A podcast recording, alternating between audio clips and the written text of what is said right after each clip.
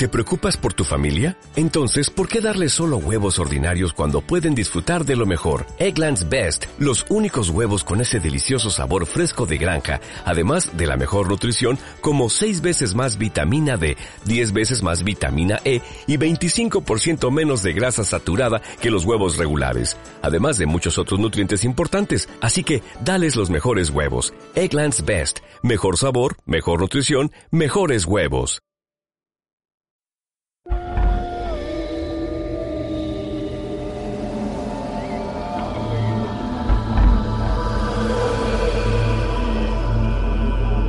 Tiempo de Misterio es un programa dedicado al mundo del insólito. Ciencia, filosofía, religión y misterio serán de la mano. Me llamo Raúl López y voy en busca de la verdad, mi verdad. Tiempodemisterio.com En busca de la verdad.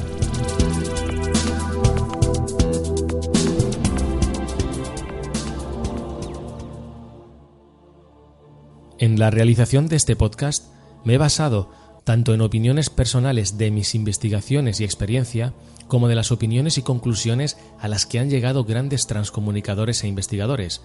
Es por ello que en este podcast he realizado un recopilatorio de argumentos, citas textuales, textos de libros, revistas, webs, entrevistas y documentos, de manera ordenada para hacer comprensible la dimensión del fenómeno y reforzar los argumentos. Nadie posee la verdad absoluta, He realizado este podcast desde la honestidad y acorde a mis creencias, que pueden estar completamente equivocadas.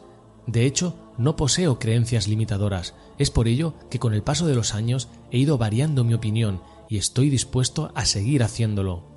Así que lo expuesto en este podcast no muestra una verdad irrefutable, sino lo que yo considero que más se acerca a mi verdad. No va a ser un podcast sencillo si uno no está acostumbrado a tratar el fenómeno psicofónico. Es por ello que os recomiendo, lógicamente, que escuchéis en mi canal de podcast la entrevista a José Garrido y Jorge Liébana. También los monográficos que hice sobre los transcomunicadores Marcello Bacci y Hans Otto También os servirá de mucha ayuda la lectura de los siguientes libros que he seleccionado entre muchos y de los que he extraído parte de la información para este podcast. Manual del investigador de fenómenos paranormales, de Jorge Liébana. OVNIS, del espacio exterior al espacio interior, de Moisés Garrido. Tratado de Espiritismo, de John Aizpurúa. El libro que está en italiano, El misterio de las voces del más allá, de Marcello Bacci. El libro que está en inglés, francés y alemán, titulado en inglés Listen, escuchen, por Ana María Wouter y Hans Otto Konig. El libro que se puede encontrar en inglés, Electronic Contact with the Dead, Contacto electrónico con los muertos, de Anabela Cardoso. Psicofonías, el enigma de la transcomunicación instrumental, de José Ignacio Carmona. Voces del más allá, de Carlos Gabriel Fernández. A la escucha del más allá, de François Brunet. Y los libros de Erwin Laszlo, La ciencia y el campo acásico, El cambio cuántico y La mente inmortal. Os recomiendo también la lectura del libro Tratado de Metapsíquica, de Charles Richet. En busca de lo desconocido, de Douglas Scott Rogo, el libro en italiano Explorando lo Invisible de Paolo Presi y el gran libro de las psicofonías de Pedro Amorós.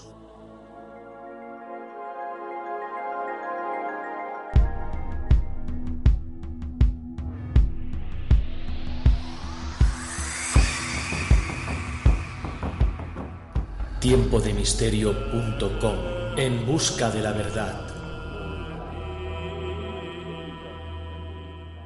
¿Qué diferencias hay entre el trance mediúmnico, la Ouija, la escritura automática, las mesas parlantes o la transcomunicación instrumental? La diferencia principal es que el trance mediúmnico no necesita de un soporte físico para la manifestación de las supuestas entidades, ya que el soporte es el propio medium. La Ouija, la escritura automática y la mesa tienen el denominador común de necesitar un soporte mecánico para el contacto. En el caso de la Ouija, un vaso o tablilla, en la escritura automática un bolígrafo y en el método de la mesa parlante, lógicamente, una mesa. Además, en todas ellas se hace necesario el contacto de las manos.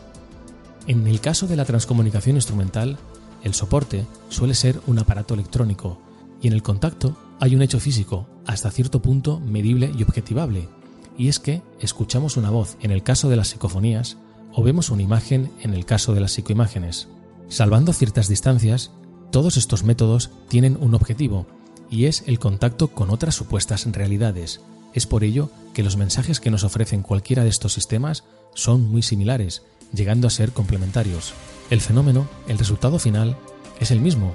Obtenemos mensajes que parecen ser independientes del operador, con autonomía propia, cuyo contenido, en su mayoría, es de temática espiritual o filosófica. Hoy, en Tiempo de Misterio, vamos a hablar de transcomunicación, pero desde otro punto de vista, del cómo y del por qué. Vamos a explicar qué es necesario para conseguir el contacto. Importante, mente abierta.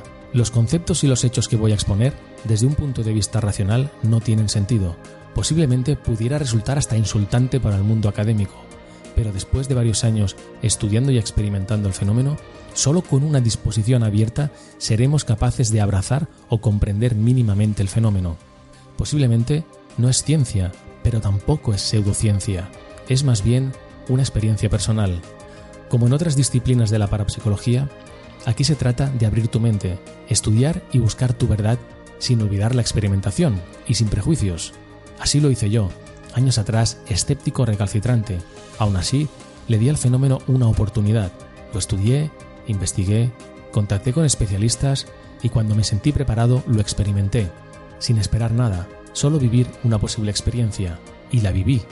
No es fácil, no siempre sucede, pero tuve la fortuna de experimentar un suceso inexplicable.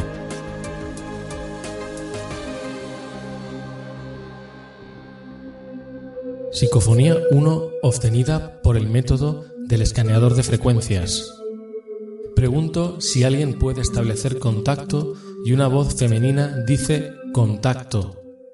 ¿Hay algún guía, algún ser espiritual elevado, alguien que pueda establecer contacto?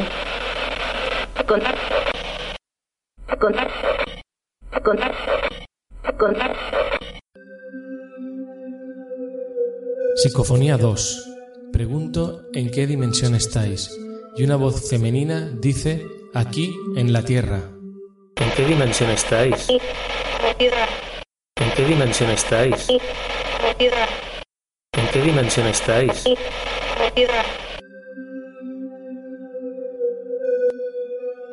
Psicofonía 3. Pregunto si pueden decir conic. Y una voz femenina dice conic. ¿Podrían decir su nombre, Otto Konig?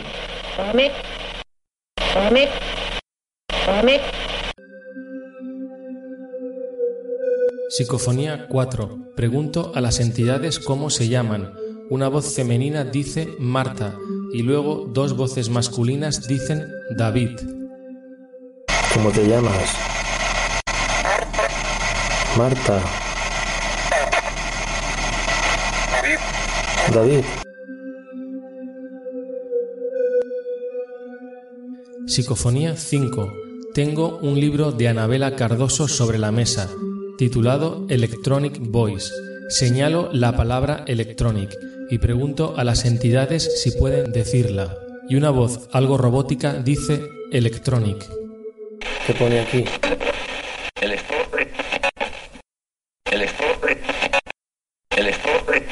¡Wow! Electronic. Hoy, en Tiempo de Misterio, el secreto de la transcomunicación. Tiempodemisterio.com En busca de la verdad.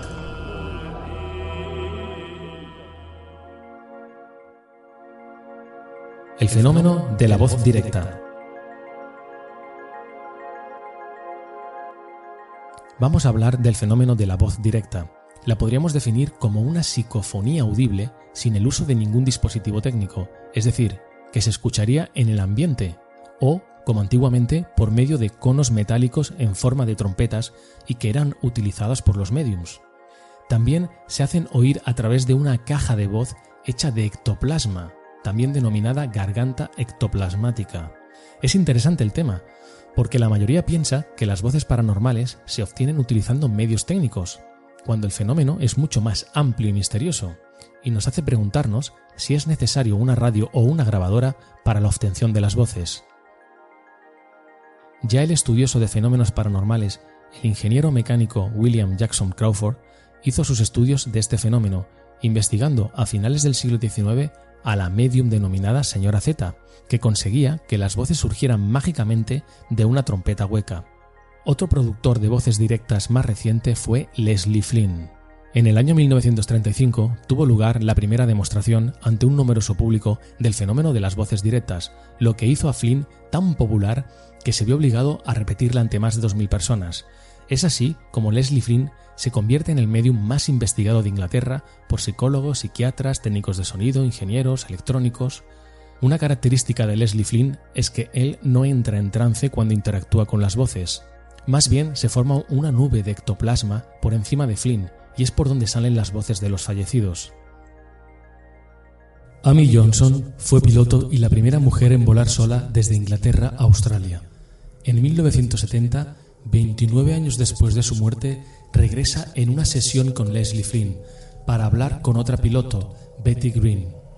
Escucharemos un pequeño extracto de dicha conversación de voz directa que duró unos 25 minutos. Amy Johnson nos dice, el tiempo es muy peculiar para nosotros, ya no estamos sujetos a eso. Tiempo, espacio, distancia, muchas cosas que se aplican en la Tierra no parecen tener el mismo significado aquí. Supongo que hay una forma de tiempo, pero no se mide con el sol, la luna, las estrellas y el calendario. time, space, distance, so many things of the planet Earth don't seem to have the same meaning here. And there is a form of time, I suppose, mm-hmm. but it's not measured by the sun, the moon, stars, and the calendar. Betty le pregunta qué haces ahora consigo misma. No, quite. Um, Amy, what do you, uh, what do you do with yourself? Amy Johnson contesta. Oh, tengo todo tipo de intereses. He perdido interés en volar, lo que supongo que para algunas personas debe sonar muy extraño, pero, por supuesto, no es necesario. De todos modos uno no necesita cosas mecánicas, aquí ya no es necesario.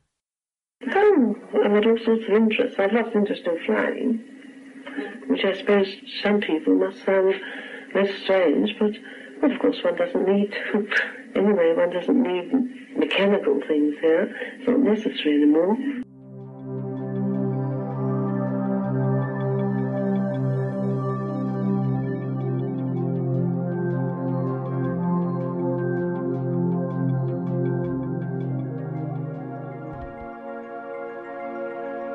Flynn quedó bastante defraudado con las investigaciones que le hicieron y llegó a afirmar cuando accedí a ser sometido a pruebas, yo era lo suficientemente ingenuo como para creer que si las pruebas resultaban exitosas, los científicos e investigadores que las habían llevado a cabo bajo sus propias condiciones proclamarían al mundo la verdad de la vida después de la muerte. Pero muy pronto descubrí cuán férreamente aquellos que se llaman a sí mismos investigadores mantienen sus valores inmutables, que excluyen cualquier posibilidad de que la existencia humana tenga un significado y que exista vida después de la muerte.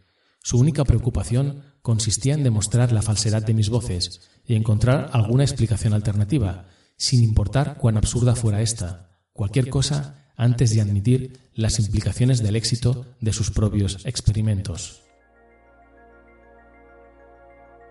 Aún más reciente es el caso del fotógrafo y psíquico Attila von Sly, que con frecuencia escuchaba voces incorpóreas en el aire a su alrededor. El conocido investigador el psicólogo Raymond Baylis se interesó por el caso en la década de los 50, así que decidió experimentar con él. Para el experimento se utilizaba dentro de un gabinete un micrófono introducido en el interior de una trompeta como las comentadas anteriormente. El cable del micrófono salía del gabinete y estaba conectado a una grabadora y a un altavoz. Se registraban voces y susurros que provenían del interior del gabinete y que se escuchaban en directo por el altavoz.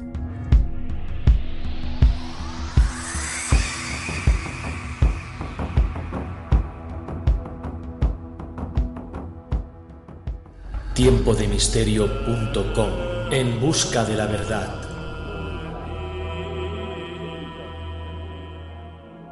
En el mundo de la transcomunicación instrumental hay dos transcomunicadores que son posiblemente los que más han contribuido en la investigación del fenómeno de las voces electrónicas, no solo por sus investigaciones, sino también por sus resultados en la experimentación.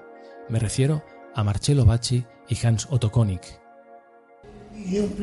Existe un principio de no localidad, a través del cual los fenómenos ocurren, como si cada cosa fuera en directo y en instantáneo contacto con el todo, independientemente del espacio físico que los separa. Es un hecho mediúmnico, es difícil explicarlo. Muchos tienen la mediumnidad, pero no lo saben. Nunca la han utilizado. Esto fue lo que nos dijo Marcello Bacci el día que lo conocimos el 31 de marzo de 2017 en Grosseto. Pero ¿quién es Marcello Bacci? Marcello nació en 1927 en Grosseto. Bacci fue un experimentado técnico de radio, referente mundial en el mundo de la transcomunicación instrumental. Como muchos ya sabéis, él utilizaba para los contactos una vieja radio de válvulas marca Normen de Fidelio, sintonizada en canales sin emisión de la onda corta, una de las características de las voces de Bachi es la continuidad de la voz aunque gire el dial de la radio mientras el fenómeno tiene lugar. Otra anomalía es lo sucedido en las investigaciones realizadas en 2002 y 2004. En el 2002, el físico nuclear de la Universidad de Nápoles, Mario Festa, midió los campos eléctricos y magnéticos con la radio apagada y encendida. La anomalía sucedió cuando se produjeron las voces. Además, junto al ingeniero electrónico Franco Santi, quitaron las válvulas de modulación de frecuencia y la válvula de oscilación intermedia, y las voces continuaron escuchándose. En el 2004 fueron más estrictos y retiraron las cinco válvulas del receptor de radio. Aún así, las voces siguieron hablando con la misma intensidad, volumen y claridad. Por último, el fenómeno continuó intermitentemente durante 2 minutos y 20 segundos después de que Bachi apagara la radio. Hay que decir que Bachi igualmente producía el fenómeno de las voces a pesar de que su radio estuviera encerrada en una jaula de Faraday. En opinión del investigador e ingeniero Paulo Presi, una de las máximas autoridades en el estudio de las voces, la radio deja de funcionar como un receptor de radio normal. La radio parece convertirse en un dispositivo psíquicamente apoyado, a través del cual las voces paranormales pueden escucharse. Por tanto, estamos ante un fenómeno con importante carga mediúmnica. Es por ello que no es posible encontrar una explicación física del fenómeno, no se rige por las leyes reproducibles siguiendo los paradigmas científicos.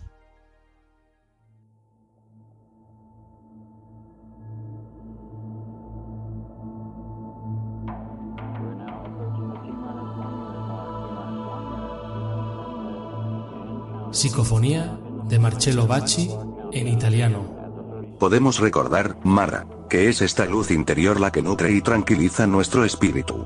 Es algo muy sencillo, que después de experimentarlo, aunque sea una migaja, nos da la oportunidad de hablar mucho tiempo. Revela su proporción y encanto. La gracia del espíritu no es algo que se consigue con ejercicios, no se puede pretender ni comprar, os puede ayudar a superar las noches, la oscuridad de la vida, es precioso e importante, y tener solo algunas migajas es más que suficiente. Ma che cosa è questa luce interiore che nutre e rinfranca lo spirito? Cosa di molto semplice, che però quando lo si è sperimentato, anche in una briciola di esso, permette di parlarne a lungo e ne svela la proporzione e il fascino. La grazia dello spirito non è frutto di un esercizio, non si può pretendere non si può comprare e vi aiuta a superare le notti della vita. È prezioso e importante. Qualche briciola è già più che sufficiente.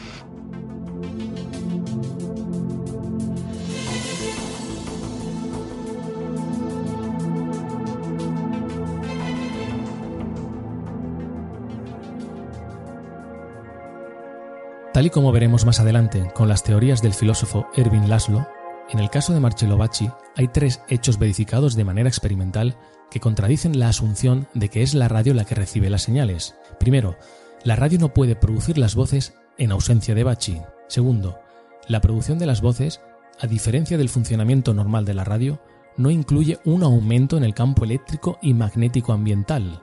Tercero, las voces continúan inalteradas incluso cuando se retiran de la radio la modulación de frecuencia y las válvulas de oscilación local. Así que el fenómeno Bachi nos demuestra que la radio es un mero instrumento al que Bachi ha dotado de un psiquismo. Lo ha convertido en su amuleto, y al igual que una bola de cristal puede servir de apoyo a un vidente para ver imágenes, la radio es simplemente el altavoz. De la misma manera que en el siglo pasado un cilindro de metal en forma de trompeta servía a algunos mediums como altavoz para que se escucharan las voces. Hans Otto Konig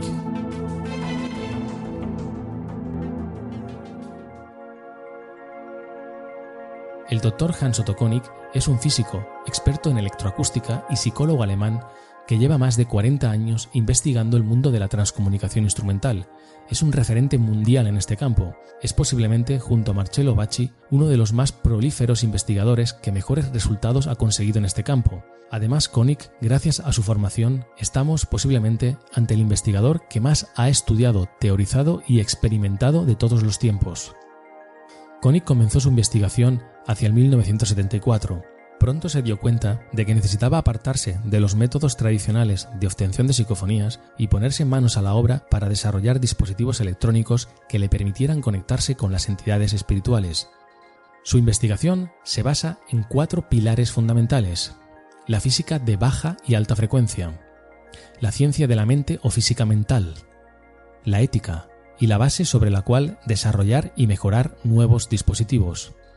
Su investigación parece girar en torno a una finalidad, la transformación de campos de información invisibles que existen en los planos paralelos al nuestro para hacerlos audibles o visibles. Desde entonces ha desarrollado cinco dispositivos que le permiten conectar con esas otras realidades. El sistema de multioscilación, el sistema de televisión multioscilación, el sistema de infrarrojo, el sistema de hiperespacio HRS y el sistema de dirección universal UDS. Es con este último sistema, denominado UDS, que es una combinación de las mejores cualidades de los otros dispositivos, es con el que ha dado un salto de calidad en la obtención de voces y en el número de entidades que se comunican. Koenig nos advierte que el poder de nuestros pensamientos y el poder del amor son las mayores fuerzas de poder entre ambos mundos. Nos dice que los pensamientos crean mundos, pero también pueden destruirlos. Nos advierte que nuestros pensamientos no solo inciden en el mundo material, sino que también implican al mundo espiritual, es decir, que los pensamientos no solo contribuyen a construir nuestro mundo, sino que también contribuyen a construir otros mundos, sobre todo después de la muerte física, porque los pensamientos conscientes que tenemos en el presente son almacenados y posteriormente en el más allá tienen sus consecuencias. Para Koenig, lo más importante es la resonancia o afinidad que se establece entre el investigador y sus comunicantes. El pensamiento tiene un papel determinante, porque tal y como él dice, el pensamiento es una fuerza que crea y destruye mundos. El universo es una unidad cerrada en que nada se pierde. Todos nuestros pensamientos son vibraciones que pueden ser sintonizadas por otros seres a través de un proceso de resonancia. Por tanto, Koenig considera de fundamental importancia el trabajo de elevación del pensamiento ético o el crecimiento espiritual. Según nos dice Koenig, para tener contacto con otros planos debemos estar abiertos a la conexión y permitir que suceda. Koenig nos dice que en el mundo espiritual la tecnología y el experimentador forman una unidad en resonancia, conectados a lo que él denomina un panel de contacto. Nos dice que tiene que existir una gran armonía y sincronicidad entre todos los elementos para permitir que el contacto suceda. Tiempo de misterio.com En busca de la verdad.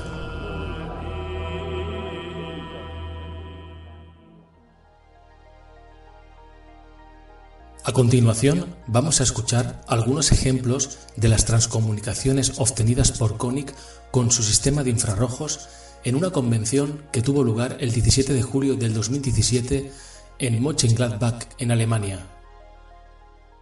Escuche, todos ustedes son parte de un continuo de conciencia. Puedes reconocerlo con la ayuda de la meditación. Teil eines gewaltigen Bewusstseinskontinuums. Ihr könnt es erkennen durch die Meditationen. Escucha, ahora tienes una validación real de nuestra realidad. Nacho,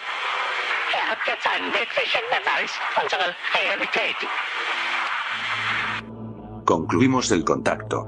Nuestra energía se está agotando.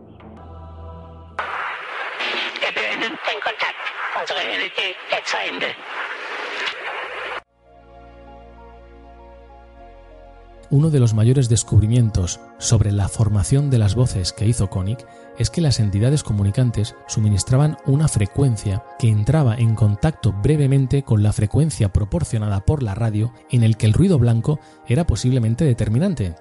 Estas dos frecuencias creaban una interferencia, por lo que la modulación de los patrones de pensamiento provenientes de las entidades comunicantes se manifestaba en esa interferencia. El soporte nunca es estable y por ello la interferencia que se establece con los interlocutores es siempre muy corta.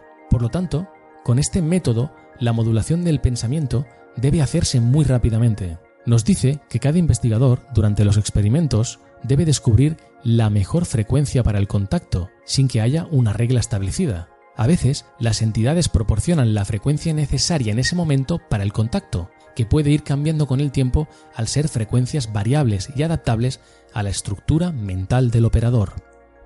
Este tipo de apertura, particularmente adaptable y permeable, son denominadas por las entidades comunicantes como ventanas de frecuencia.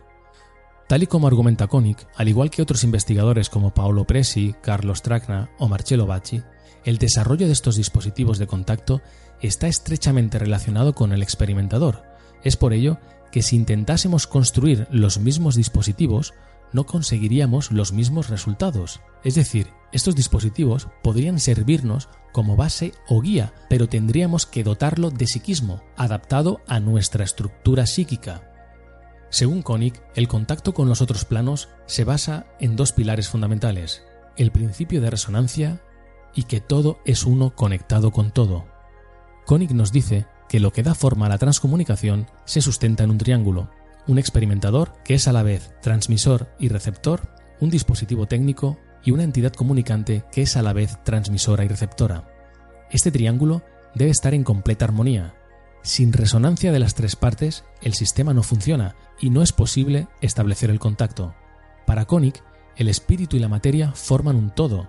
El dispositivo técnico, supongamos una radio, es como una especie de ser vivo al que él se conecta. Para Koenig, el aparato no es materia muerta, sino que desde el momento que lo crea y desarrolla, lo dota de espíritu, y este y el aparato conectados en su conjunto se vuelven uno. Koenig probó la mayoría de métodos conocidos para la obtención de voces psicofónicas. Uno de los más recurridos es utilizar un soporte como ruido de fondo, por ejemplo, el ruido blanco, que como hemos visto es el producido por una emisora desintonizada en un canal sin emisión, También podemos utilizar otro tipo de soportes, entre ellos el rumor del agua. Koenig se dio cuenta que las psicofonías conseguidos con el soporte del rumor del agua eran más largas, así que Koenig, como físico en electroacústica, analizó el espectro de frecuencias del agua y se percató que algunas estaban en el campo de los ultrasonidos, entre los 30 y 80 kHz, en un rango no audible. Este fue el punto de partida para el desarrollo de sus dispositivos. Separó las frecuencias de las demás y creó otras nuevas con osciladores. Los resultados mejoraron inmediatamente. Una de las dificultades con las que se encontró Koenig era conseguir que las mismas entidades se comunicaran en las sesiones experimentales. Después de cientos de experimentos, encontró una combinación de seis frecuencias significativas que permitían el contacto, pero dicha combinación no era la misma dependiendo de la entidad comunicante. Cada entidad tenía su propia imagen espectral diferente de las demás. Además, las frecuencias que las entidades espirituales le llevan a usar están conectadas con las estructuras mentales del experimentador y solo sirven para ese mismo experimentador. Koenig necesitaba dotar al dispositivo de un espectro de frecuencias lo suficientemente amplio para comunicar con las diferentes entidades. Esto lo consiguió de una manera poco científica, pero bastante efectiva, integrando seis piezas de cuarzo en seis osciladores. Poco a poco, y en base a prueba y error y sugerencias de las entidades que se le presentaban en sueños reveladores, fue perfeccionando los equipos de transcomunicación. Es curioso el uso del cuarzo. Son varios experimentadores exitosos que lo han utilizado, entre ellos la Metascience Foundation, con el desarrollo de la Spiricom en los años 80, donde lo utilizaron en algunos de sus dispositivos. Así que Koenig, en su laboratorio, construyó un sistema con fototransistores y diodos, lo que le permitió observar cómo y en qué frecuencias reaccionaban los cristales. Estuvo varios años con pruebas diarias hasta entender cómo integrarlos en sus dispositivos técnicos. Para quien lo desconozca, Koenig consiguió diseñar un dispositivo que grababa las voces de las entidades y su imagen, pero dejó de desarrollar estos dispositivos de psicoimágenes ante la crítica y acusaciones de los estamentos científicos, periodistas y escépticos. A pesar de todo, Koenig nos dice que nosotros no somos los que establecemos el contacto. Sus comunicantes le dicen, Nosotros creamos el contacto. Y ellos eligen a las personas con las que quieren contactar, afirmación corroborada por otros transcomunicadores. ¿Esto significa que no podemos intentarlo? Todo lo contrario, el experimentador debe desear el contacto y trabajar en ello, pero la última palabra la tienen las supuestas entidades. El caso de Koenig me hizo pensar en el sistema controvertido denominado Ghost Box, Spirit Box o caja fantasma, que tanto yo he utilizado con algún que otro resultado asombroso. No deja de ser un escaneador de emisoras a alta velocidad. ¿Es posible que en algún momento del escaneo coincidan las frecuencias de radio con las de nuestra estructura psíquica y se produzca el fenómeno? Mortis Wizard es uno de los que mejores resultados en el mundo consigue con la Spirit Box. Aunque sus comunicaciones puedan ser polémicas por el contenido, lo que valoro es la claridad de sus comunicaciones y el no apreciar aparentemente fraude. Aquí os dejo un corte donde intenta comunicar con Billy el niño. Está en inglés y él pregunta si pueden decir Billy the Kid. Y una voz dice Billy the Kid y a continuación otra voz dirá mi nombre es Billy the Kid, my name is Billy the Kid. Could you say Billy the Kid?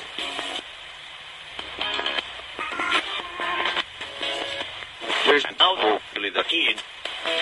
Whoa! There's no Billy the Kid. Whoa! Valley.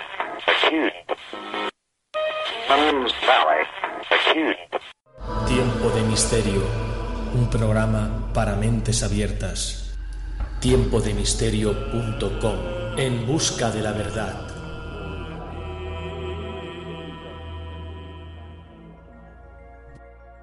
Erwin Laszlo. Erwin Laszlo es doctor en filosofía de la ciencia, pianista y escritor, uno de los mayores pensadores de este siglo. Ha publicado alrededor de 75 libros y más de 400 ensayos.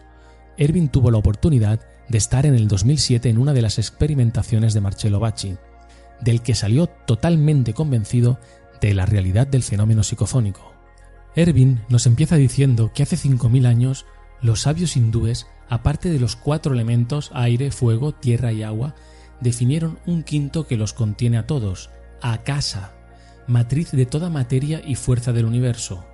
El alemán Johannes Huske define los registros acásicos como una memoria universal de la existencia, un espacio multidimensional donde se archivan todas las experiencias del alma, incluyendo todos los conocimientos y las experiencias de las vidas pasadas, la vida presente y las potencialidades futuras. En el Akasha está toda la información del universo, ya que nada se escapa, todo queda registrado como en una nube, incluido pensamientos y emociones. A partir de estos razonamientos, Erwin definió su teoría del campo acásico o campo A. En este inmenso universo, todo interactúa con cada parte. Nada está separado del resto. Todo interactúa como un solo sistema, evoluciona y cambia. Y esto viene de la física cuántica. Erwin nos dice que todas las sensaciones, percepciones, emociones de pensamiento cuentan con funciones cerebrales asociadas. La teoría del campo A nos dice que estas funciones cuentan con equivalentes en forma de ondas, ya que nuestro cerebro crea ondas en lo que Erwin denomina el pleno cósmico. Estas ondas se propagan en el campo A e interfieren con los frentes de ondas generados por otras personas. Con la interferencia se crea una estructura holográfica. Generación tras generación, los seres humanos dejan sus rastros holográficos en el campo A. Según Ervin, podemos acceder a la información que transportan esos hologramas, pero no solo a nuestro propio holograma, sino que podemos sintonizar nuestro cerebro para entrar en resonancia adaptable con hologramas creados por cerebros y cuerpos distintos a los nuestros. Como la información contenida en el campo A es atemporal, es factible establecer comunicación con personas fallecidas. Y aquí viene lo interesante de la teoría que enlaza con los descubrimientos experimentales de Hans Otto Erwin nos dice que los objetos emiten ondas de frecuencias específicas que se irradian hacia el exterior. Cuando ese campo de ondas se encuentra con otro objeto, una parte es reflejada y la otra absorbida. El objeto se energetiza y crea otro campo de ondas que interfiere con el otro objeto. Dichas interferencias crean un patrón general. Ese patrón contiene información sobre los objetos que crearon los campos. Por tanto, el patrón de interferencia es en sí un holograma. El tipo de ondas informacionales al que se refiere Erwin no son ondas electromagnéticas, sino ondas escalares, como dice él, ondas no vectoriales de magnitud pura que conllevan información pero no energía. Dicha información puede ser intercambiada con hologramas que resuenan en frecuencias compatibles. Tiempo de misterio, un programa para mentes abiertas. Tiempodemisterio.com En busca de la verdad. Referente a la experiencia que tuvo Erwin con Marcello Bacci y que se puede extrapolar al resto de transcomunicadores, Erwin nos dice que el cerebro y el sistema nervioso de Bacci son capaces de resonar en una frecuencia compatible con la información almacenada holográficamente en el campo A. Bacci, en sus sesiones, acariciaba su radio antigua de válvulas. Al tocarla, nos dice Erwin, el receptor de radio sintoniza con las frecuencias de su cerebro y sistema nervioso. Cuando Bacci, girando el dial, se topa con la frecuencia adecuada, la radio transmite señales procedentes de hologramas del campo A en lugar de emisoras de onda corta.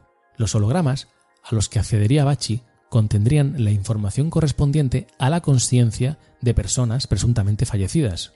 Así que, según Erwin, la transcomunicación sucede cuando el holograma que transporta la experiencia de toda una vida de una persona difunta entra en resonancia con el holograma creado por el cerebro del interlocutor vivo. Erwin nos dice que la transcomunicación sugiere que el campo A no solo contiene un registro pasivo de la conciencia de una persona, sino que alberga un paquete dinámico de información basada en las experiencias acumuladas a lo largo de esta vida y que bajo las condiciones adecuadas ese paquete de información es capaz de un desarrollo autónomo a pesar del fallecimiento del cuerpo. Ahora bien, ¿cómo se las arregla esa información conservada para desarrollarse de manera autónoma? Según Erwin, podría ser que esos conjuntos complejos de elementos coherentes puedan funcionar con una forma y nivel de autonomía tal que permita crear información nueva basado en la información ya existente. La cuestión difícil de explicar es cómo esas entidades, espíritus, conciencia o campo de información pueda producir sonidos físicos que podamos escuchar y grabar. Si fuese cierta la existencia de los campos acásicos, de un lugar donde está contenida la información universal, donde no escapan ni pensamientos ni emociones, podríamos explicar casos de transcomunicadores que obtuvieron psicoimágenes de fallecidos que correspondían a fotografías existentes que se hicieron en vida, o de psicofonías que correspondían a extractos de películas o textos. De hecho, no es un fenómeno aislado, ya que casi la mayoría de gran parte de los grandes transcomunicadores han sufrido dicho fenómeno de réplica. Y digo sufrido porque en algunos casos han sido tachados de fraudulentos. Con esto no quiero decir que en algún caso no se haya producido un fraude, pero es posible que en otros muchos no.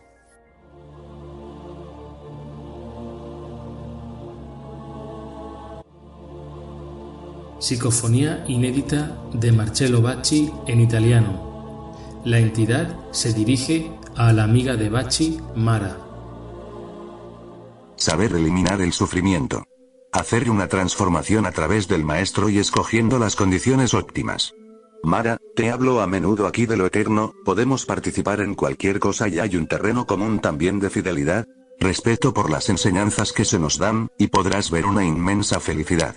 nosotros damos una fuerte importancia a esto. Una buena percepción visual, un sentimiento de paz.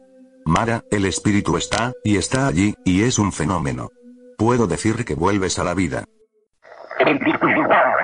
La sofferenza, opera per una trasformazione tramite il suo maestro, esibendo le condizioni ottimali. Mara, allo stesso livello, possiamo partecipare qualche cosa. C'è un, un terreno comune anche di fedeltà, di rispetto per gli insegnamenti che, che sono dati. Devi sarà una, una esperienza e noi diamo un'importanza a questo.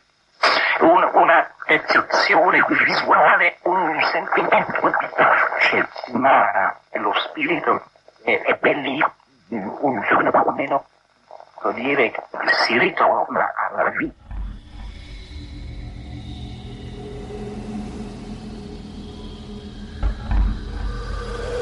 Paolo Presi. Paolo Presi nació en Gorizia, noreste de Italia, en 1947. Es graduado como ingeniero en aeronáutica. Estudioso de la parapsicología desde 1960, es uno de los máximos especialistas mundiales en transcomunicación instrumental desde que se introdujo en esta temática en 1973. Presi, en un principio pensaba que para el desarrollo del fenómeno no se necesitaba de la mediumnidad humana, ya que parecía transmitirse por medio de un dispositivo técnico como un magnetófono. Pensaba que el fenómeno psicofónico era animista, es decir, una proyección de nuestro inconsciente en una cinta magnética. Fue por medio de la experimentación donde tuvo la oportunidad de verificar que comunicamos con entidades autónomas ajenas a nosotros. Presi nos dice que aunque un investigador obtenga resultados a través de un dispositivo técnico en particular, el mismo dispositivo no produce resultados para otro experimentador. Según Presi, el fenómeno es capaz de adaptarse al modelo psíquico preferido por el investigador. Nuestras mentes, a través de la intención mental de comunicarse, conforma un modelo psíquico particular que nos permite el contacto. Presi describe el modelo psíquico como el dial de sintonización de una radio. Para sintonizar correctamente una radio es necesario girar el dial de sintonización y detenernos en la emisora deseada. Lo mismo sucede con nuestra psique. Como dice Presi, nuestro deseo de establecer el contacto y la creencia de que el contacto es posible es análogo al acto de afinar el dial de sintonización. Paolo nos dice que tenemos que dejar que el misterio nos penetre a través de los ojos de la fe. Nos dice que es muy importante la disponibilidad de la mente y el corazón y en particular es esencial pedir al espíritu la hospitalidad del corazón. Por disponibilidad de la mente entiende silenciar la mente o una actitud fiel en lugar de una racionalidad estricta. Por disponibilidad del corazón entiende silenciar cualquier egoísmo. A esta actitud mental Presi la denomina disposición atenta interior y es requisito previo para establecer el contacto. Desde su punto de vista, es el factor determinante para abrir el canal oculto que conecta nuestro plano físico con los planos superiores de la conciencia. Carlo María Tragna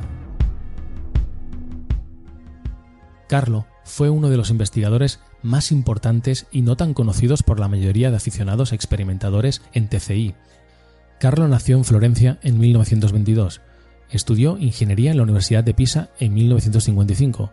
Formó parte del Centro de Investigación de Estudios Parapsicológicos de Bolonia. Cofundador y vicepresidente de la Asociación Italiana para el Estudio de las Voces Electrónicas y miembro de la Asociación Italiana de Parapsicología. También fue socio fundador y director científico del Instituto de Estudios Parapsicológicos de Florencia, miembro del Instituto Gnosis de Nápoles y miembro honorario del Instituto Atlantis de Florencia. Carlo fue considerado junto a científicos como Ernst Sekonsky uno de los máximos especialistas mundiales en el campo de las psicofonías, tanto por su enfoque científico como por sus experimentos y teorías en este campo. Carlo es conocido por las investigaciones que realizó de las grabaciones psicofónicas de Bacci y los experimentos que llevó a cabo en el laboratorio de Grosseto. Realizó dos contribuciones destacables, la teoría psicotemporal y los experimentos que él denominó psicofonía estimulada. Hablaremos primero de la psicofonía estimulada. De lo que se trataba era de estudiar las variables electroacústicas que influían en el proceso de generación de las voces paranormales. Carlo realizó las siguientes observaciones, que las voces no son aéreas, es decir, que no se forman en el aire. Otra de las observaciones que hizo referente a las psicofonías obtenidas por el método de transradio fue que la recepción de las voces son independientes de la frecuencia de sintonización, es decir, que no importa en qué rango de frecuencias estemos sintonizados, y este rango de frecuencias será especial para cada experimentador. Sabemos que Bachi inicialmente conseguía sus voces entre los 7 MHz y los 9 MHz de la onda corta, y esto no significaba que no pudiera obtenerlos también en otro rango. De hecho, una vez obtenidas las voces, podía mover el dial de sintonización por varias frecuencias y las voces continuaban sonando. Estas frecuencias de sintonización pudieran ser diferentes para cualquier otro experimentador. Existe un mito que considera que la denominada onda de Jürgenson, en torno a los 1400 kHz de la onda media, es un buen punto de partida para la grabación de voces psicofónicas, cosa que no tiene por qué funcionarnos así. Simplemente esta era la frecuencia que actuaba como mecanismo de estimulación para que se produjese el fenómeno en Jürgenson. Otra de las observaciones que hizo Carlo fue la siguiente. El fenómeno es independiente del modelo de radio que se utilice. Lo importante es que el receptor y el emisor estén alineados. Aquí podríamos tener en cuenta varias consideraciones. La primera que si bien una vez nos hemos acostumbrado a la obtención de voces con un modelo determinado, puede que el cambio de aparato pueda afectar a la consecución de las voces, porque como he comentado anteriormente, a nuestro aparato se le dota de un cierto psiquismo y pasa a ser como un miembro más de nuestro cuerpo. Es por ello que si un experimentador presta su dispositivo con el que consigue resultados extraordinarios a otro experimentador, no significa que ese nuevo experimentador vaya a conseguir esos resultados.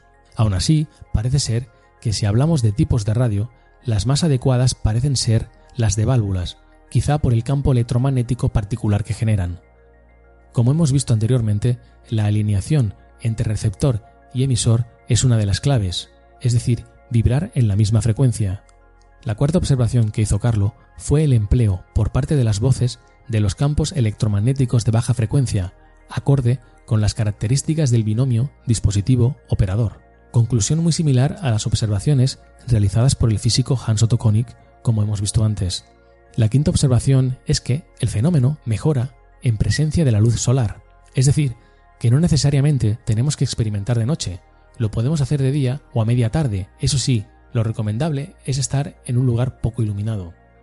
La sexta observación que hizo Carlo es que la calidad de las voces se debilita mientras más alejado esté el experimentador del dispositivo utilizado. Otra de las observaciones que hizo Carlo es que, tanto empleando ultrasonidos en el rango del audible como usando ruido blanco, ya sabéis, como hemos dicho antes, el murmullo producido por una radio desintonizada, se obtienen voces veloces, de rápida vocalización. Carlo Tragna concluyó que podemos estimular, activar el fenómeno a partir de estos tres niveles. A nivel físico-energético, con estímulos electromagnéticos de baja frecuencia. A nivel bioenergético, usando técnicas de acumulación energética como el pranayama, por ejemplo, ejercicios respiratorios a través de la práctica del yoga que conduzcan a la concentración y al control del prana, es decir, la energía contenida en la respiración dentro del organismo. Tercero, a nivel psíquico, con el desarrollo de las estructuras mentales adecuadas, a través de la bioenergía, logrando restablecer y equilibrar el flujo energético en nuestros cuerpos físicos, emocional, mental y espiritual, desarrollo que podemos obtener mediante técnicas de meditación e incluso con el entrenamiento en la experimentación, como veremos más adelante, con la intencionalidad y la insistencia. Siguiendo con las contribuciones de Carlo Tragna al mundo de la parapsicología y por ende al mundo de la TCI, es inevitable hablar de su modelo psicotemporal. Este modelo establece dos tipos de tiempos, el tiempo físico, que es el que marca, por ejemplo, un reloj, y el tiempo psíquico, que puede asumir diferentes valores a medida que varían las situaciones psíquicas o estados de la conciencia. Dependiendo de la situación psíquica en que nos encontremos, podemos tener la impresión de que el tiempo transcurre más rápido o más lento de lo que marca el reloj. Por tanto, el tiempo psíquico estaría vinculado más bien a la experiencia de quien lo mide y por tanto sería subjetivo. Tal y como explica Carlo Tragna, la psique tiene un reloj interno imaginario que puede medir exactamente el tiempo físico convencional. Por ejemplo, despertarnos a una hora programada sin el uso del despertador. Y este reloj interno también puede disminuir o acelerar el tiempo de acuerdo con las situaciones y los estados anímicos. En el continuo espacio-tiempo, el tiempo físico se concibe como la cuarta dimensión espacial imaginaria, perpendicular a las tres dimensiones espaciales. El tiempo psíquico sería una quinta dimensión. Cuando, a causa de una alteración emocional, causamos un flujo diferente de tiempo psíquico respecto al físico, se genera lo que Carlo Tragna denomina una onda psicotemporal, la cual llegó a formular a nivel matemático. La onda psicotemporal consta de cuatro fases, tres imaginarias y una real. Para que se produzca el contacto, debemos producir una onda real. Esta onda, así generada, representaría una portadora psicotemporal capaz de ser modulada, como normalmente sucede con una portadora de radio, donde, como sabéis, las voces manipulan dicha portadora para generar un mensaje comprensible. Carlo descubrió un hecho interesante. Si bien un solo operador puede ser capaz de generar esta onda real, los mensajes son más cortos que si experimentamos en grupos múltiples de cuatro. En un grupo de cuatro generamos cuatro fases reales que derivan en una mayor longitud y claridad de los mensajes. Este hecho es curioso, ya que tal y como nos explica Paolo Presi, el matrimonio Maggie Hart Fitchback, pertenecientes al grupo de investigación de TCI de Luxemburgo, consiguió el siguiente diálogo paranormal con una entidad llamada el técnico. Usamos la psique de cuatro para construir el puente de contacto entre nosotros y tu mundo. Tal y como nos explica Carlo Tragna, para que la experimentación tenga más posibilidades de éxito, se necesitan cuatro experimentadores y un equipo de radio que sintonice en onda corta hasta los 30 MHz. La radio debe estar sintonizada entre los 27 y 30 MHz en una zona sin emisiones, con solo ruido blanco. La luz ambiental debe ser limitada. Si es de día, pues la poca que se filtre por las persianas, y si es de noche, por la emitida por la propia radio. El siguiente paso es conseguir una desincronización del tiempo físico respecto al tiempo psíquico. Para la aceleración del tiempo interior podemos utilizar ejercicios de relajación, podemos también escuchar música o utilizar la oscilación de un péndulo luminoso o la producción de luces rítmicas o incluso el uso de un metrónomo. En la versión visual se requiere de un péndulo oscilante, formado por una bombilla de bolsillo encendida y atada a un hilo de nylon de unos 70 centímetros de largo. Los cuatro operadores se sientan en cuatro sillas alineadas, o mejor un sofá, a unos dos metros del péndulo. Luego oscilamos rítmicamente el péndulo luminoso a nivel de los ojos de los operadores, en un plano vertical. La versión auditiva del experimento es idéntica, salvo que en lugar de utilizar el péndulo luminoso, se utiliza, colocado sobre la mesa con los otros aparatos, un metrónomo común para músicos, configurado en 84 oscilaciones por segundo.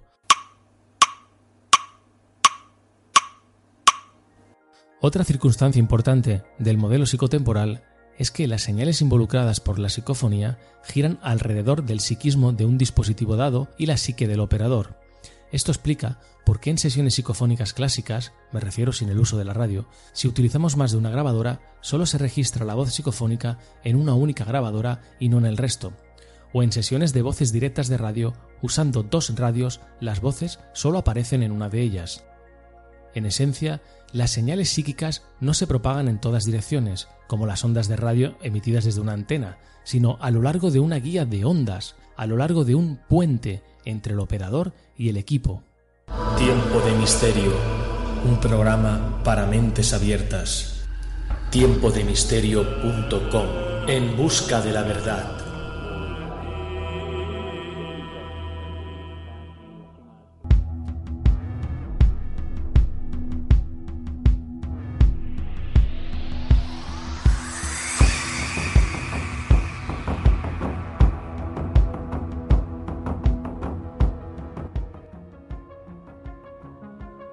José Garrido es uno de los máximos expertos mundiales en transcomunicación y posiblemente uno de los pocos en el mundo que junto a Alfonso Galeano consiguieron psicoimágenes dinámicas con las que revolucionaron el estudio de las mismas.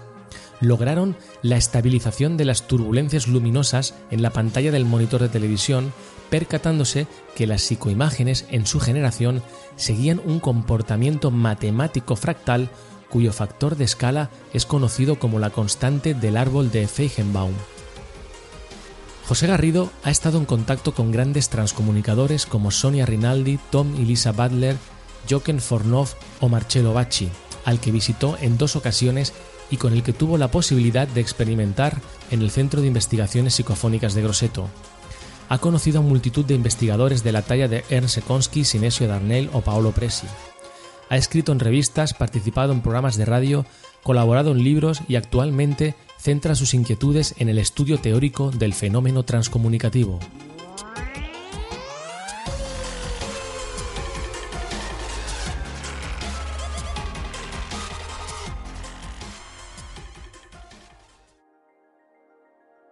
Las experiencias transcomunicativas siempre comienzan con una especie de proceso psicológico. Es en realidad un acto de percepción cognitiva que atañe exclusivamente al sujeto o a la persona que lo experimenta o lo está experimentando en ese momento.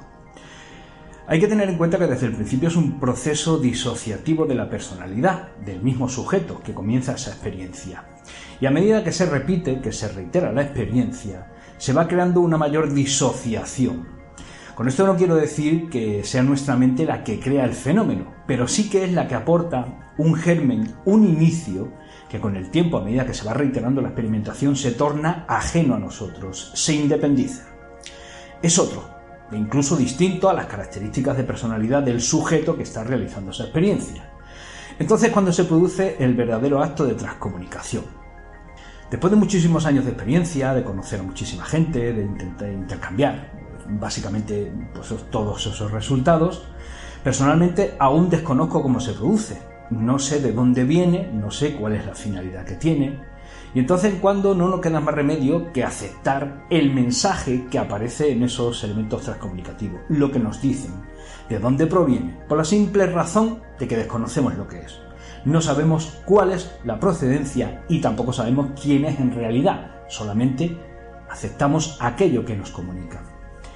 En el 90% de los casos, la inmensa mayoría de los experimentadores no les queda más remedio que aceptar que esto proviene del más allá, sencillamente porque no queda otra. No pertenece a este mundo físico que conocemos y la información que aporta cuando el fenómeno se torna explosivo sencillamente nos supera, va más allá de lo que conocemos como la percepción de la realidad física que solemos tener.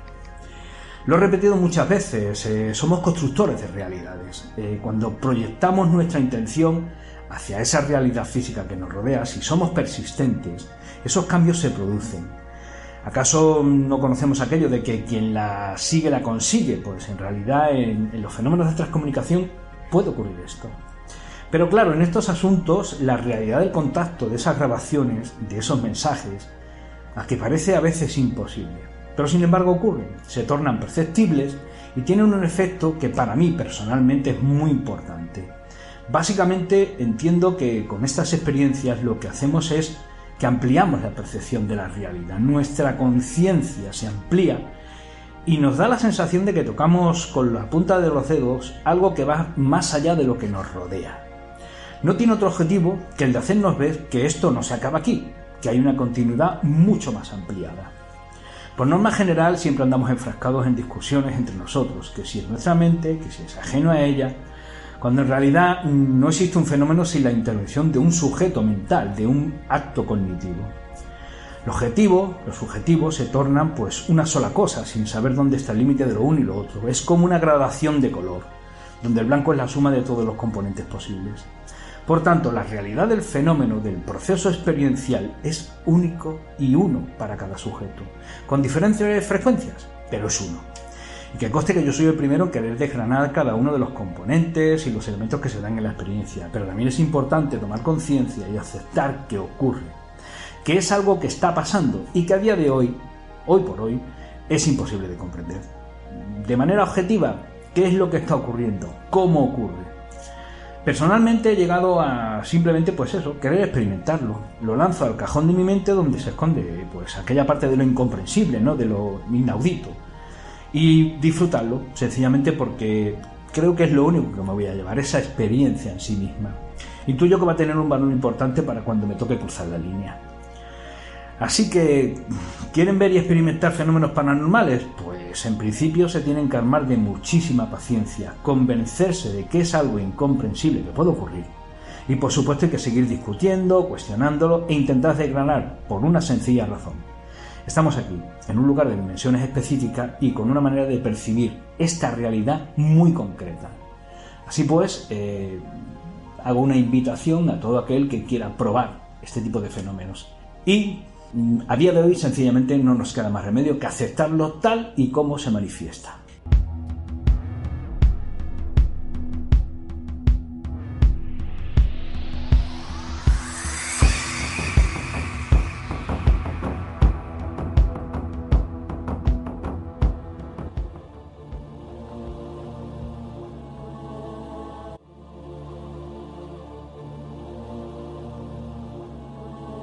Estamos llegando ya al final de este especial y me gustaría hacer un resumen muy esquemático y contestando al título de este especial, Los secretos de la transcomunicación.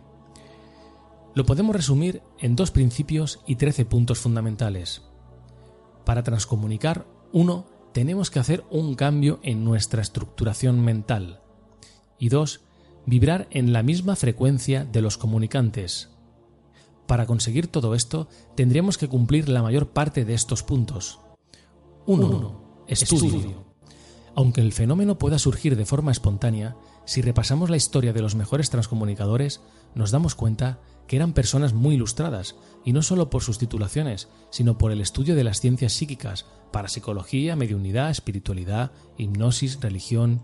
Así que una de las mejores maneras de adentrarse en el fenómeno y estar preparado para una experimentación segura es habiéndolo estudiado previamente y de las fuentes más fidedignas y honestas posibles. El comprender determinados aspectos del fenómeno nos puede poner en predisposición de experimentarlo. 2. Insistencia. Como en todo lo que uno persigue en la vida, hay que insistir y no decaer en el intento. Está comprobado por los mejores operadores en TCI que hay que ser metódico y constante. El fenómeno puede desencadenarse en horas o días, en meses o años. Hay experimentadores que tardaron varios años en conseguir resultados, y no se trata de experimentar a diario muchas horas, basta con hacerlo una vez a la semana durante 20 o 30 minutos y si es posible siempre el mismo día y la misma hora. 3. Intención.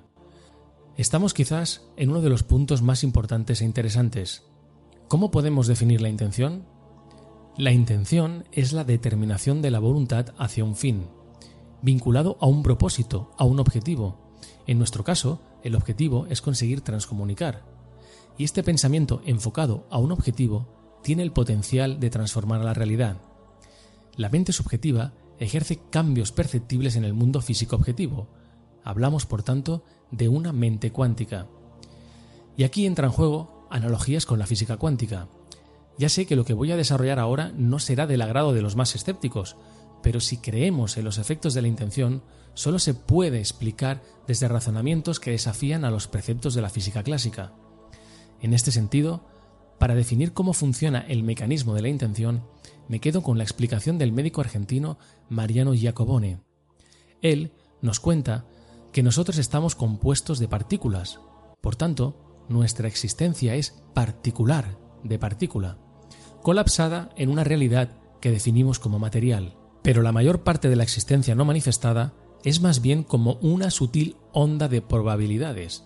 Nos dice que existimos como una realidad particular y al mismo tiempo como una onda de probabilidad. Pues bien, para poder influir en la materia hay que servirse del aspecto ondulatorio, es decir, vibracional, del ser, que está en resonancia con las frecuencias más sutiles, que serían los pensamientos, las emociones, los propósitos, las creencias. Por tanto, tenemos que experimentar con intención. No basta con esperar a que suceda, tenemos que desearlo y pedirlo, tenemos que sentir pasión por el fenómeno, hasta que dicha intención influya sobre nuestro dispositivo y ayude a establecer el puente de contacto. 4. Desarrollo mediúnico, acercamiento a técnicas clásicas. Los espíritas que siguen las doctrinas de Alan Kardec argumentan que tanto los fenómenos psicofónicos como las psicoimágenes, para su desarrollo, siempre van a necesitar de un medium que pueda aportar lo que ellos denominan fluidos, con lo que los espíritus puedan afectar a la materia. Sabemos que la mayoría de grandes transcomunicadores poseían facultades mediúmnicas. El caso más extremo es el de Marcello Bacci, que hasta podía desarrollar fenómenos de materialización en sus sesiones experimentales. Pero también poseían facultades mediúmnicas Hans Otto Konig, que incluso había producido alguna materialización en estado de trance. También tenían facultades mediúmnicas la experimentadora americana Sarah Steve o Bill O'Neill, que fue uno de los experimentadores con la Spiricom. Hay otros transcomunicadores que prefieren no considerarse mediums, debido a las connotaciones que ello conlleva. Aunque desvistiendo de toda la superchería que rodea la palabra medium, considero que cualquiera que ejerza como canal es un medio, un mediador que permite el contacto. Hay investigadores que prefieren desvincular el fenómeno de la espiritualidad y por tanto denominan al mediador dotado psíquico, pero recordad que la transcomunicación no deja de ser una evolución o forma del espiritismo clásico, y es por ello que también se le denomina espiritismo electrónico. Tal y como escuchamos antes a Bachi, todos tenemos mediumnidad, pero la mayoría no la ha desarrollado. Esto no es tarea sencilla y requiere de un compromiso y una mentalidad muy abierta. Una manera relativamente sencilla del desarrollo mediúmnico es con el acercamiento a técnicas transcomunicativas clásicas, como las mesas parlantes o la Ouija en grupo, ya que al realizarlas con más personas es más sencillo que se desarrolle un fenómeno comunicativo desde la primera sesión o en pocas sesiones. Pero cuidado, este tipo de experimentaciones no están exentas de peligro sin un conocimiento exhaustivo de sus métodos y además es necesario un estado emocional y psíquico lo más estable posible. Así que antes de adentrarse en este tipo de experimentaciones es adecuado su estudio. Además, no sabemos a ciencia cierta con quién comunicamos. Podría ser nuestro inconsciente, en algunas ocasiones, o una entidad autónoma. El enfoque de estas sesiones debería ir encaminado a crear un vínculo de confianza y de trabajo con las supuestas entidades y que nos puedan ayudar o guiar en el desarrollo del fenómeno transcomunicativo. El resto de puntos también nos va a favorecer el desarrollo de la capacidad mediúmnica necesaria para que se produzca el fenómeno. 5. Meditación, estado alfa. Aquí voy a hacer un inciso, porque me gustaría hablarles de las ondas alfa. ¿Y por qué? Pues bien, la mayoría de transcomunicadores no entran en estado de trance profundo para conseguir sus resultados. Si bien es cierto que algunos como Hans Otto Konig practican la meditación antes del contacto, otros como Marcello Bacci parecen no hacerlo. Pero sí que es verdad que entran en un estado alfa, ya que su manera de concentrarse reside en acariciar lentamente su antigua radio de válvulas. Cada experimentador tiene su ritual inicial. De lo que se trata es de enfocar la atención, y es ahí donde posiblemente los cerebros de los experimentadores que hemos citado generan ondas alfa. Los impulsos eléctricos que emite el cerebro y que viajan a través de nuestras neuronas son las llamadas ondas cerebrales. Estos impulsos eléctricos que van viajando a través de las neuronas sirven para ejecutar una función. Las neuronas tienen una conexión con otras a través de axones, pero esta conexión tiene un componente químico y otro eléctrico. Es este último el que se puede medir a través de un encefalograma. En nuestro estado normal consciente se emiten ondas beta, es decir, entre 14 y 21 ciclos por segundo. En varios estudios parapsicológicos se llega a la conclusión que en el estado alfa, es decir, entre 7 y 14 ciclos por segundo, es donde nuestro cerebro trabaja de manera más creativa e intuitiva, y es donde algunos dotados psíquicos empiezan a producir fenómenos inexplicables. 6. Espiritualidad. Y aquí me refiero a la importancia de acercarse a la espiritualidad para favorecer al fenómeno. Una buena manera de empezar es leyéndose, por ejemplo, el libro ¿Qué es el espiritismo? de Alan Kardec, o un libro más moderno del psicólogo y comunicador John Aizpurúa titulado Tratado de Espiritismo. ¿Y por qué es importante la doctrina espírita para el desarrollo del fenómeno transcomunicativo? Pues bien, porque el mensaje que dan las entidades está cargado de doctrina espírita. Puede haber pequeñas diferencias de interpretación en los mensajes recibidos por diferentes operadores, pero al final el mensaje tiene una carga filosófica parecida. Por tanto, dicho acercamiento al mundo espiritual nos puede favorecer a estructurar una creencia que favorezca el contacto, no sería indispensable, pero como hemos dicho, sí que es muy favorecedor. 7. Desincronización temporal. Este concepto lo hemos visto antes cuando hemos hablado del ingeniero Carlo Tragna. Parece ser que cuando la sensación de nuestro tiempo interior es diferente a la del tiempo real que marca un reloj, se crea un estado que favorece que se produzcan fenómenos paranormales. Dicha desincronización se establece de manera natural e inconsciente en algunos experimentadores, pero si no, podemos conseguir dicho estado de desfase temporal con la técnica del péndulo con luz o la del metrónomo que antes hemos explicado. 8. Simpatía con otros transcomunicadores. Por simpatía nos referimos a acercamiento y afinidad con otros transcomunicadores o mediums. El establecer relación con otros dotados favorece el desencadenamiento de las facultades parapsicológicas para desarrollar el fenómeno. Esto puede ser debido o bien porque al ver los resultados de otros in situ se eleva el nivel de confianza y creencia, despojándonos de la parte más racional y por tanto permitiendo abrazar el fenómeno con mayor soltura, o bien porque al estar cerca de ellos nos transfieren a algún tipo de poder. Es como si estuviesen manchados de pintura y al tocarlos te manchases tú también. Tiempo de misterio, un programa para mentes abiertas. Tiempodemisterio.com En busca de la verdad.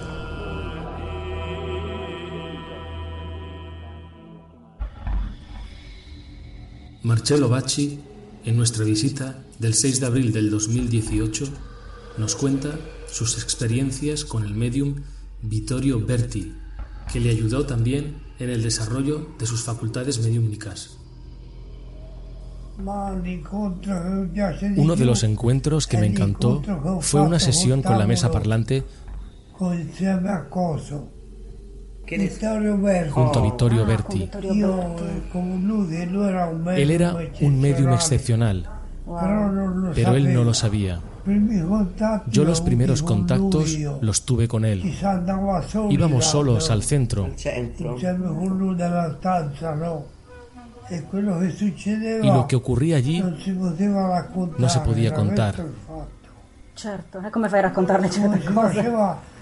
¿Cómo se podía contar que la entidad tocaba el piano conmigo? Tenía un órgano que tenía todas las teclas con fosforescentes, porque así, con media luz, se le podía ver. Se podía ver cómo tocaban el órgano. Cuando escribían con la máquina de escribir, que tocaban el alfabeto. Y con esto nos divertíamos muchísimo. Pero, ¿cómo se podía contar? Yo me he peleado muchas veces con las entidades. Porque ellos tenían un defecto, que no querían ser tocados. Yo siempre intentaba tocarlos.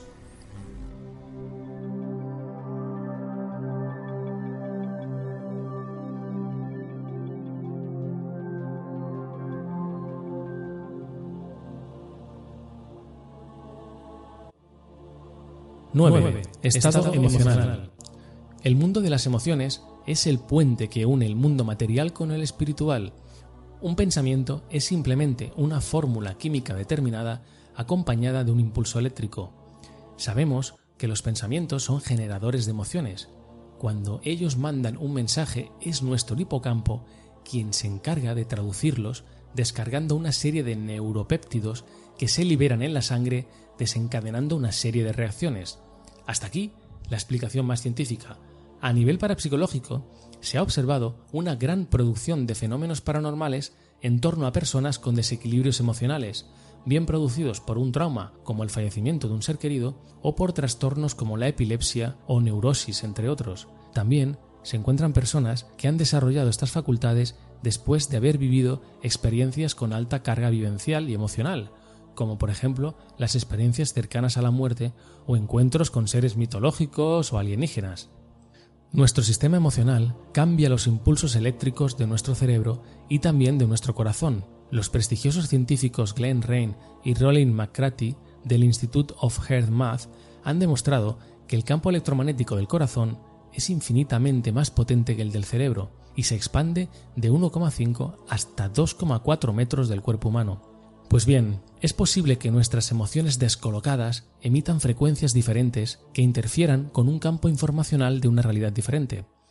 Tal y como comenté cuando hablaba de Erwin Laszlo, el estado emocional alterado nos podría permitir resonar en una frecuencia compatible tal que se estableciera el puente de conexión con otras realidades. Tal sería el caso de la transcomunicadora, la francesa Monique Simonet, que empezó a experimentar cuando falleció su esposo, o la italiana Mara Pagini cuando falleció su hija, o el matrimonio Drey cuando falleció también su hija, y podríamos poner multitud de ejemplos. Con esto no significa que para establecer contacto tengamos que tener un desequilibrio emocional. Es más, no es ni recomendable, porque no siempre el acceso es a otras realidades reconfortantes. Además, los casos positivos son escasísimos y las secuelas psicológicas de la experimentación en ese estado no siempre son positivas. Sabemos que el trauma emocional puede ser un catalizador del fenómeno, pero no es el único factor a considerar.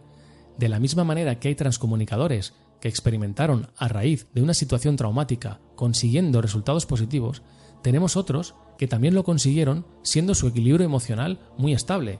Es más, la manera de evitar riesgos innecesarios es abrazar el fenómeno cuando nuestro estado emocional esté estabilizado.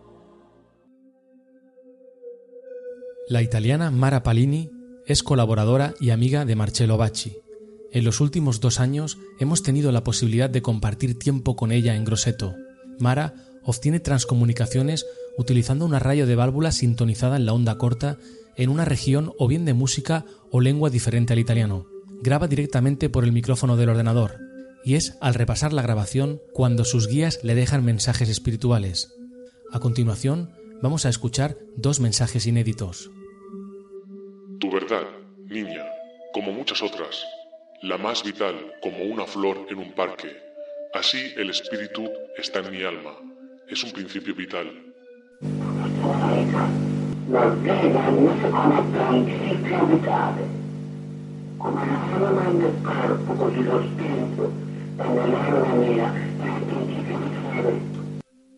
La palabra es como una lámpara y se lanza sobre nuestra mente.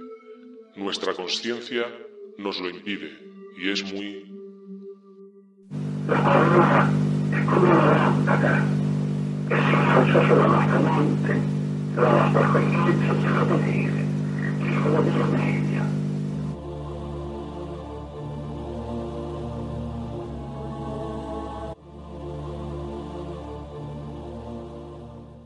Diez. Creencia en el fenómeno. Fe. ¿Ver para creer o creer para ver? El divulgador Juan Martín Menéndez nos dice que la expresión creer para ver es una afirmación absolutamente real, porque la creencia va a dar forma a nuestra percepción y a crear nuestra realidad subjetiva. Pero también ocurre que nuestras creencias contribuyen a crear una realidad objetiva exterior, porque las creencias son como un imán y atraemos a nuestra vida esa realidad que es coherente con la creencia. En la interpretación de todo lo que sucede, ya sea en el exterior o en tu interior, influyen las creencias que se encuentran arraigadas en tu subconsciente. El psicólogo y escéptico Bruce Hood argumenta que los niños generan el conocimiento a través del razonamiento intuitivo, un proceso que produce tanto creencias naturales como sobrenaturales. Con la educación científica se aprende que las creencias sobrenaturales son irracionales, pero dado que éstas operan en un nivel intuitivo, en realidad son muy resistentes a la razón y pueden permanecer dormidas, incluso en la mente de los adultos más racionales. Por eso se dice que los niños son más propensos a experiencias paranormales al no tener prejuicios ni creencias limitadoras. Algunos investigadores afirman que ser escéptico te libra de los fenómenos paranormales, ya que creer en su existencia aumenta el riesgo de poder verlos. Para facilitar la transcomunicación debemos creer en ella, tener fe. El teólogo francés Félicite de Lamennais decía que la fe comienza donde termina el orgullo. Para un escéptico, dicha fe puede adquirirse paulatinamente con el estudio y conocimiento de estos fenómenos y acercándose a las personas honestas adecuadas, pero sobre todo se obtiene con la buena disposición a la experimentación. Alguien dijo que fe implica algo de entrega, tener certeza en lo que se espera y convicción en lo que nuestros ojos no ven, pero de lo que nuestro corazón está seguro. 11. Reafirmación, entrenamiento auditivo. Muchas veces los experimentadores y estudiosos en transcomunicación hemos escuchado eso de para oír e interpretar las psicofonías tenemos que entrenar el oído. A mí siempre me ha chirriado ese tema, porque para mí o la parafonía se escucha y se interpreta claramente, o me sugiere indicios suficientes para dudar. Lo de entrenar el oído se dice porque las psicofonías son difíciles de decodificar. Sería como cuando nuestro hijo está empezando a hablar. Al principio, solo lo entenderían los padres que están acostumbrados a la forma incorrecta de hablar de su hijo. Pero para un tercero sería difícil decodificar el mensaje emitido por ese niño, a no ser que estando un tiempo con él comprendiera los patrones, la organización y pronunciación de las palabras. Como nos dice el experimentador español en TCI, Fran Recio, un sonido reconocible por el cerebro consta de una mezcla de amplitud y frecuencia. En numerosas ocasiones notamos alteraciones de estos componentes en la psicofonía, que a pesar de ser reconocida como una frase o palabra, no sigue los parámetros clásicos de las palabras, de ahí su dificultad para el reconocimiento. Varios investigadores con carreras científicas como Daniel Goulart, Paolo Presi o Ernst Sekonsky han analizado multitud de psicofonías, y una de las características principales que las diferencian de las voces humanas es que las psicofonías carecen del golpe de glotis en su alocución, ya que, para que dicho golpe sea efectivo, debe existir una laringe. Además, las supuestas entidades necesitan energía para producir el fenómeno, y dicha energía es muy limitada, es por ello que las voces suelen ser veloces, impulsivas, como si la manifestación resultara en paquetes de energía. Ahora bien, ¿por qué es importante el entrenamiento auditivo? Pues no tanto para decodificar un mensaje de difícil interpretación que podría incluso confundirse con una pareidolia auditiva, como por el hecho que acostumbrar al oído a determinados sonidos, aunque estos sean pareidólicos, ayudan a las supuestas entidades a ir afinando la claridad de los mensajes. La mera creencia de que estamos aprendiendo a decodificar el mensaje, aunque algunos no sean de naturaleza psicofónica, crea como un vínculo de comprensión que se retroalimenta. Yo me esfuerzo por decodificar y comprender y las entidades por clarificar el mensaje. Al principio, el mensaje solo es interpretable por el operador, pero con el tiempo, al volverse más claro, podrá ser interpretado por cualquier oyente. 12. Desarrollo de la propia técnica. Ya lo hemos comentado, no importa tanto la técnica a utilizar como desarrollar la nuestra propia que se adapte a la estructura psíquica del experimentador. ¿Y cómo se consigue? Es un acto intuitivo. En algunos casos, el experimentador empieza emulando la técnica de otro y a base de pequeños ajustes por prueba y error, intuiciones, sueños o mensajes recibidos por otros medios transcomunicativos, han configurado su propio método no existen ni radios mejores, ni micrófonos mejores, ni frecuencias mejores. De ahí el ejemplo más significativo de cómo Bachi, con una simple radio de válvulas, consigue voces que hablan durante minutos y que son excepcionalmente claras. Koenig consigue lo mismo, pero con un dispositivo electrónico creado específicamente según sus investigaciones y la ayuda recibida por las voces. Es cierto que tenemos algunos indicios, por ejemplo, que no se consiguen conversaciones de larga duración usando el método clásico de una grabadora y un micrófono. También que usando un soporte como ruido blanco entre emisoras de onda corta se han conseguido mejores resultados. Pero como hemos visto a lo largo de todo este vídeo, se trata de vibrar, resonar en la misma frecuencia que dichas realidades paralelas, y eso depende fundamentalmente de la estructura psíquica del operador que haría como de antena, del dispositivo al cual dotamos de un psiquismo y que haría de emisora, y de la voluntad de las voces. Así que, Punto 13. Voluntad de las entidades. Todo lo anterior no funciona si las entidades no tienen la voluntad de comunicarse con nosotros. Al final, la última palabra la tienen ellas. ¿Qué sucede? Que aun teniendo la voluntad, si no nos consideran lo suficientemente preparados o no cumplimos con los requisitos que ellas requieren, no se producirá el contacto. Un fenómeno curioso que se da una vez conseguimos el contacto es que desde el otro lado suelen asignarte a un técnico o guía principal. Koenig tenía asignado algunos interlocutores más asiduos, entre ellos Sanaedes, que decía provenir de la estrella Sirius, y también conectaba asiduamente con entidades espirituales a los que denominaba la central, ya que dichas entidades tenían una función central en el mundo de los espíritus y en ese nivel dichos espíritus no tenían nombre. Anabela Cardoso conectaba con una entidad llamado Carlos de Almeida, Marcello Bacci con una entidad principal que se llamaba Alan Cordula.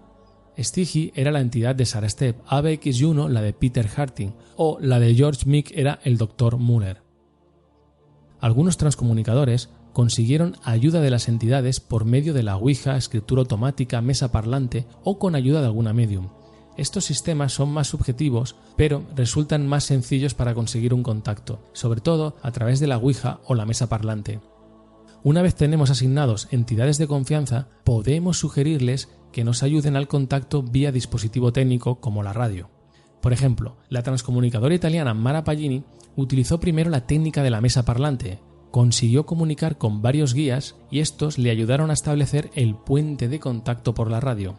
Otro ejemplo, los operadores de la Spiricom recibieron antes la ayuda por medio de una entidad que se comunicaba a través de una medium. Tiempo de misterio, un programa para mentes abiertas. Tiempodemisterio.com En busca de la verdad.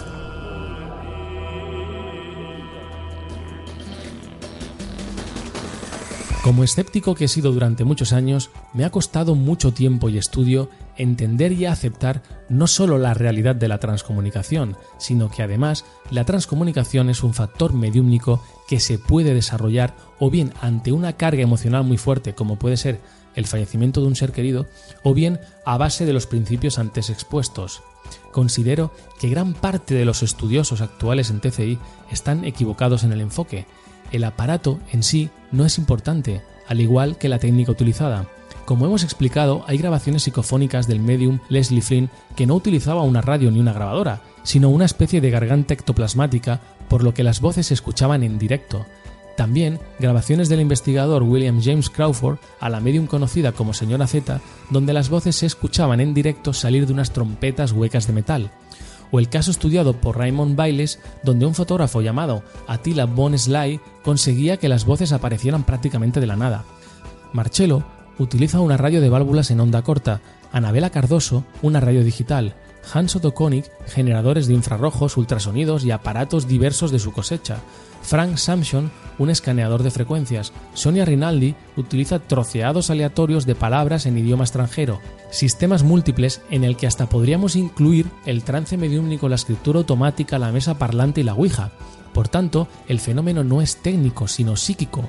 Nosotros nos adaptamos a un método y a su vez el método se adapta a nosotros. Por eso no sorprende el experimento que se le hizo a Bachi en el 2004, donde antes de finalizar la sesión, el técnico de radio Mario Festa quitó las válvulas de la radio y las voces continuaron del mismo modo que cuando Bachi desconectó de la red eléctrica la radio y éstas siguieron comunicándose por minutos. ¿Por qué? Porque el fenómeno no está en la radio. El fenómeno es Bachi, es Koenig, es Cardoso, es Rinaldi, Recuerdo que Bachi nos explicó que en su casa, sin necesidad de usar la radio, en ocasiones las voces le hablaban y hasta su mujer Marina lo podía escuchar. Entonces, ¿por qué usaba Bachi la radio? Pues porque cuando empezó a experimentar, adaptó su estructura mental al aparato. Pensaba que era así como se conseguían mejores resultados y todo su empeño lo puso en ello. Dio vida a la radio, la impregnó de parte de él. Pero el desarrollo fue tan fuerte que incluso podía llegar a provocar el fenómeno sin presencia de la misma, eso sí, de una manera más azarosa. Así que en TCI el razonamiento técnico no tiene sentido porque es mediúmnico, de ahí la dificultad para establecer unas bases de estudio científico con los preceptos de la ciencia. No estamos ante un fenómeno científico, sino ante un fenómeno experiencial. Muchísimas gracias, espero que os haya gustado y nos veremos en un próximo especial de Tiempo de Misterio. Y ahora, para acabar, os dejo con una última reflexión que nos hizo Marcello Bacci en la visita a su domicilio el 6 de abril del 2018.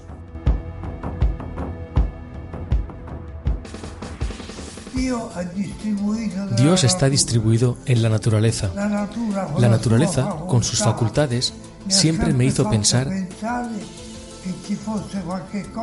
que había algo adicional. ¿Y esto adicional qué es? Esto adicional es este pasaje que haremos nosotros. La gente se pregunta, como vosotros, si después de la muerte nos reencontraremos. Esta es una de las preguntas más bonitas.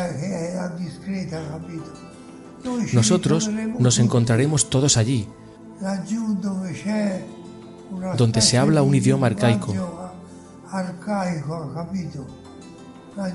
En ese lugar donde se encuentran todas las experiencias de la vida. Ojalá nos encontremos todos allí.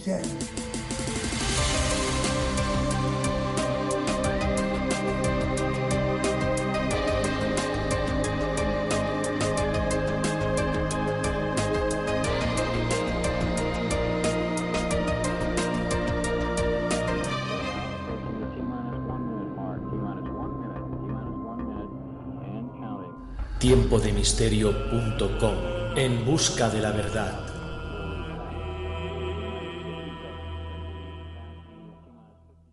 Dale más potencia a tu primavera con The Home Depot. Obtén una potencia similar a la de la gasolina para podar, recortar y soplar con el sistema OnePlus de 18 voltios de Ryobi desde solo 89 dólares. Potencia para podar un tercio de un acre con una carga. Potencia para recortar el césped que dura hasta dos horas. Y fuerza de soplado de 110 millas por hora. Todo con una batería intercambiable. Llévate el sistema inalámbrico OnePlus de 18 voltios de Ryobi. Solo en The Home Depot. Haces más. Logras más.